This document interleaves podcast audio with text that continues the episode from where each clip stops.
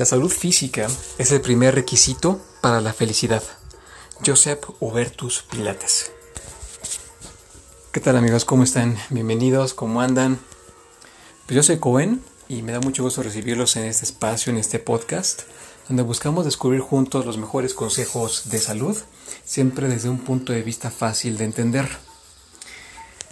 Estamos llegando finalmente ya al sexto pilar para una salud perfecta y ya hemos revisado, ya hemos platicado de los cinco primeros pilares, que si los recordamos rápido, encontramos pilares como la respiración, los alimentos ricos en agua, la combinación de alimentos, el concepto de comer menos para vivir más y mejor, y el quinto pilar que fue el consumo correcto de frutas.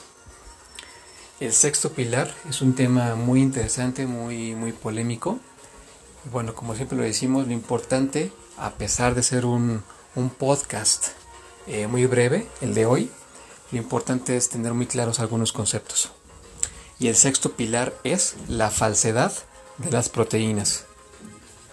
Antes de entrar en tema, me gustaría eh, compartirles esta frase que tiene todo que ver con el tema de hoy, que es, basta con repetir algo eh, frecuentemente durante el tiempo suficiente para que alguien termine por creerlo. ¿Por qué decimos esto o por qué citamos esta frase? Porque el tema de hoy tiene que ver con las proteínas. Y es que la verdad es que los seres humanos no necesitamos consumir tanta proteína como hemos caído, como hemos creído. De hecho, hay tres conceptos, hay tres ideas que tienen que ver con este, con este tema de que las proteínas no son tan necesarias para los seres humanos. Y estos tres conceptos son, son muy polémicos.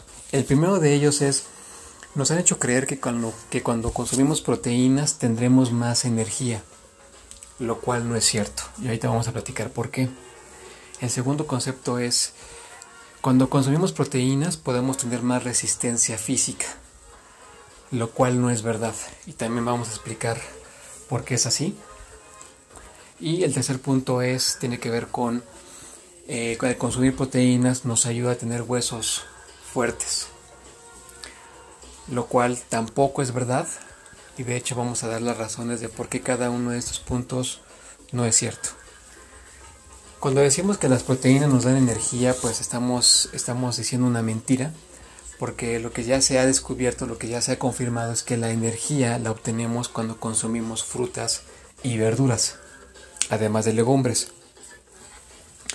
Punto número dos, eh, las, proteínas eh, no nos ayudan a tener una resistencia física, porque de hecho, eh, cuando consumimos muchas proteínas, ahí lo que sucede es que se produce mucho nitrógeno. Cuando el cuerpo se satura de nitrógeno, lo que se produce es fatiga. Además, es que raro que las personas que practican pesas y que son físico-culturistas no se caractericen por tener como un fondo físico envidiable. El tercer punto que es el de, las, de los huesos.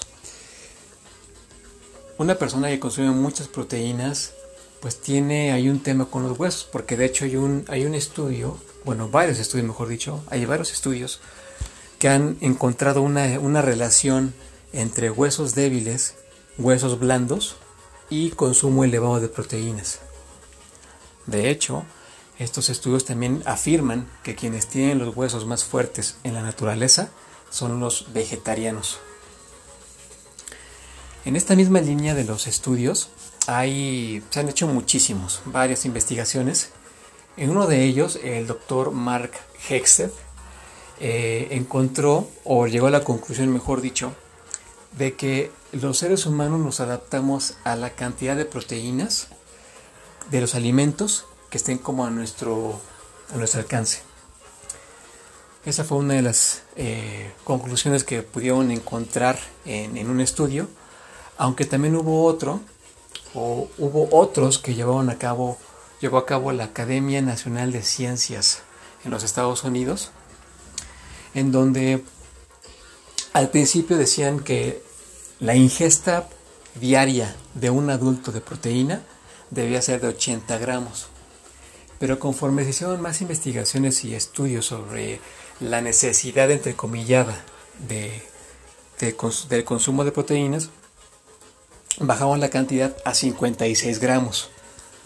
Esto, sí, esto significó algo eh, estrenduoso y fue algo muy molesto para, para muchas compañías e industrias como la cárnica y la industria láctea, porque no le convenía realmente que la gente se enterara que realmente no es tan necesario consumir proteínas.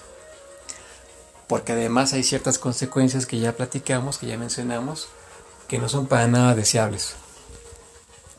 De hecho, eh, en los siguientes podcasts, paréntesis, vamos a hablar del tema de la carne y de la leche, que tienen todo que ver con este tema de las proteínas, pero, eso ya, ya, esos ya serán temas para otros audios. Entonces, no se los pierdan, también los estoy preparando para que eh, me acompañen a descubrir juntos más información sobre esto. Así que pues básicamente esto era todo lo que deseaba compartirles con respecto a las, a las proteínas. Les dije que iba a ser un tema muy breve, pero bueno, muy, muy interesante por todas las cosas que nos han que hemos visto y que, que nos han contado con respecto a las, a las proteínas.